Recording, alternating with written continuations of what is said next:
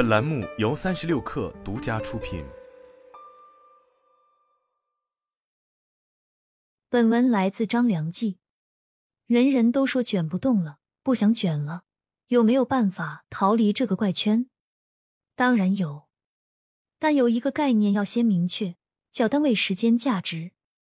用大白话来说，就是你的一分钟和高手大佬的一分钟，谁更值钱？同样都是一分钟，你干一分钟的工作能产生的价值，而高手大佬一分钟打个电话能产生的价值，必然差异巨大。这是自己不努力吗？如果善论工作时间来看，你比大佬可努力多了，九九六都干出肺结节了。可为什么大佬能够轻轻松松搞定的事情，谈定的客户，你费了九牛二虎之力都搞不定呢？因为根本问题不是时间的数量，而是时间的质量。就像很多人去卷，卷的都不是单位时间价值，而是单位时间，这是最大的误区。很多人卷着卷着卷不动了，觉得好累好疲惫，但又赚不了多少钱。同样也是因为他卷的不是价值，而是时间，而堆量才是最低效的做法，因为门槛最低。看上去干得很辛苦，其实都是在瞎卷。那应该怎么办呢？我说三个建议，大家可以参考。第一，用你的低价值时间去兑换别人的高价值时间。写的有点绕口，换个说法大家就懂了。比如，你可以用你的十倍时间去换大佬的一倍时间，这都好过你用自己的一百倍时间去蛮干。那有人肯定要问了：凭什么大佬愿意用他的一倍时间和我做交换呢？大佬看得上我吗？我有什么价值能够被大佬青睐呢？千万不要妄自菲薄，一定记住，大佬首先是个人。不是完美的神，是人就有弱点，就有需求。是人一天也就只有二十四个小时，不会凭空多出一个小时来。是人也有自己顾及不到的地方，但好就好在拥有高价值单位时间的人，往往愿意为那些低价值却不得不做的事情支付成本，因为在大佬的思维框架里，同样的单位时间一定要用在更高价值的事情上去。反而要避免被低价值的事物耗费心力，因为一旦被过多牵扯在低价值的事情中，他们会觉得自己很亏，分分钟亏了几十万的感觉，这就叫损失厌恶心理。比如大佬来开一个高端峰会，到达酒店了，大佬不会亲自去停车，一定是自己请司机去停，或者给小费让酒店门童帮忙停车，因为自己停车肯定要耽搁不少时间。有这个时间，大佬还不如跟参会的专家嘉宾打个照面寒暄寒暄，联络一下感情，说不定就能聊出一些合作机会。但拿这个时间去停车，除了可能找不到车位、受一肚子气以外，没有产生任何价值。而此时，你如果是那个帮大佬停车的门童，拿到的小费可能比你三天的工资都要多，但这个是完全合理，因为对大佬而言。他花的这个钱是随便洒洒水，但节约了自己十几分钟的宝贵时间。对你而言，你只花了本来就无聊的十几分钟站班时间，却赚到了一笔不菲的收入，而这笔钱你可能站一个星期的班都赚不回来。这就是双方都满意的双赢结局。而让这件事顺利发生的前提条件有两个：第一，你拿捏到了大佬对于停车这件事的损失厌恶心理；第二。大佬愿意为帮忙停车这件事支付价格，这个例子可以衍生出非常多的应用场景。无论是做生意还是打工，只要你想向上爬，想获得更高层级的人的帮忙，就要记住，一定要拿捏住高价值的人的损失厌恶心理。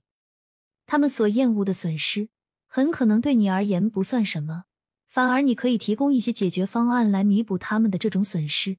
从而给自己换来更高的价值增量，这就是聪明的价值交换。还是回到前面那句话，学会用你的十倍时间去换大佬的一倍时间，这都好过你用自己的一百倍时间去蛮干。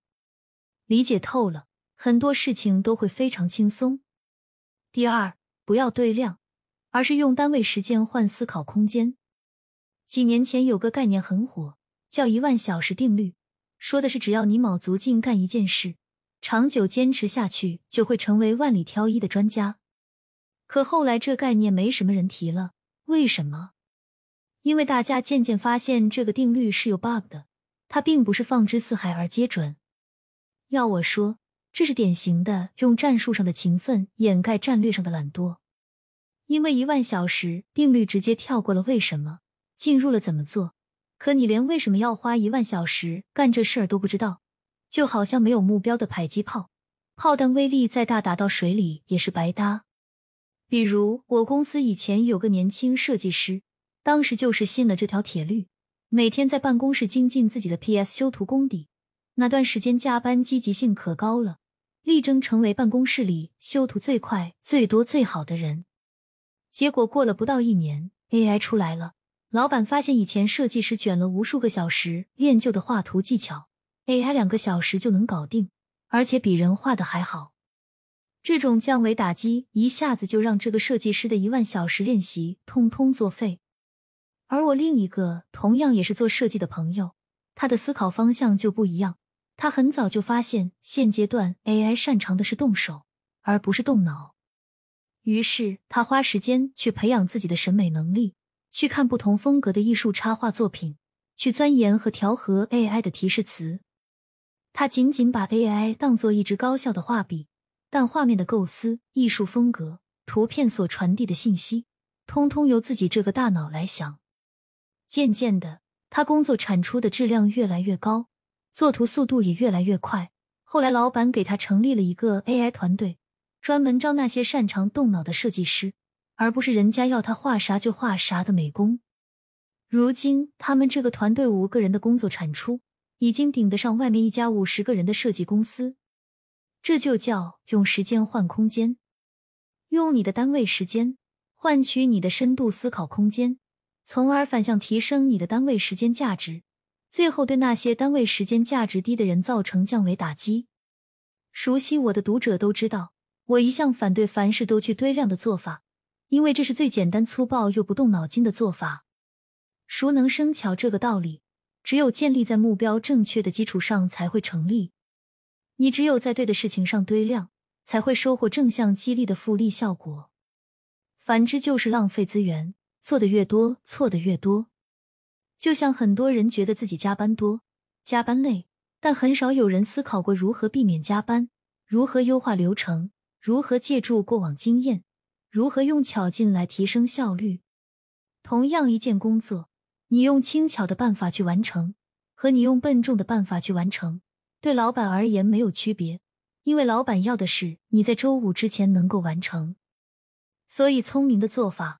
是从结果反推过程，想达到已知的结果，要什么，缺什么，补什么，一步步反推去查漏补缺，构成自洽的流程路径图，而不是从自我认知出发，能不能达到这个结果，不知道走这条路会不会踩坑，不晓得老板是不是这个意思，全靠猜。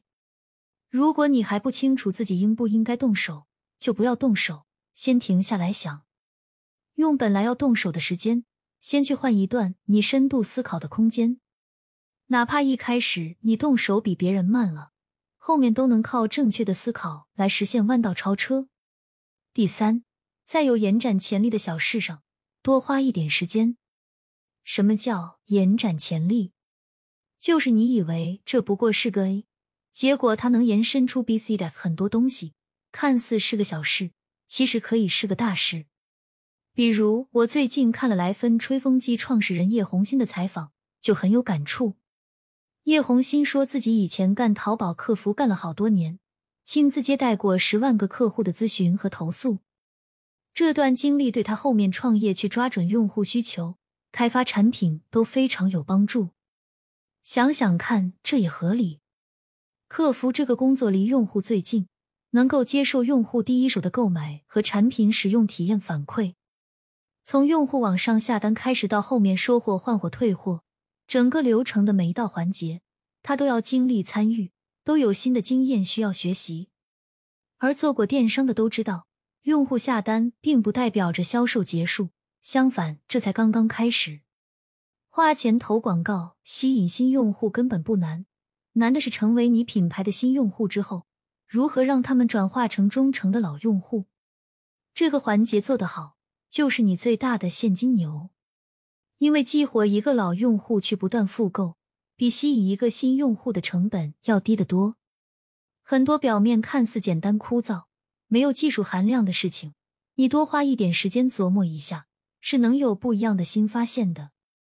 至于这些新发现能有多少，完全取决于你整体的思考能力和认知水平。到了一定程度了，再简单的事情也能提炼出复杂深刻的道理。就好像都是挑水，扫地僧可以通过挑水来训练自己的内力，但初出茅庐的菜鸟只能把挑水当做师傅安排的日常杂活儿。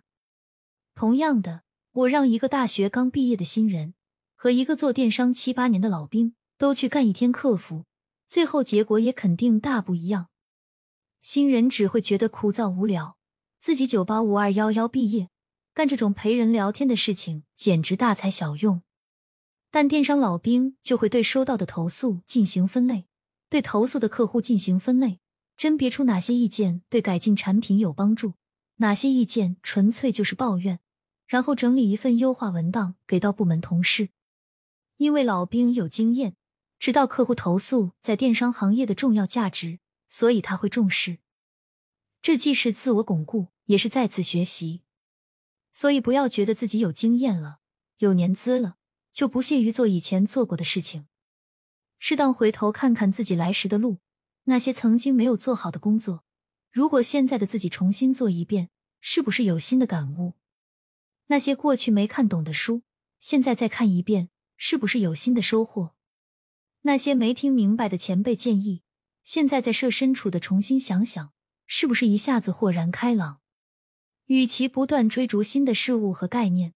不如在过去没理解、没做好的老事情上再花一点时间。以上就是今天的全部内容。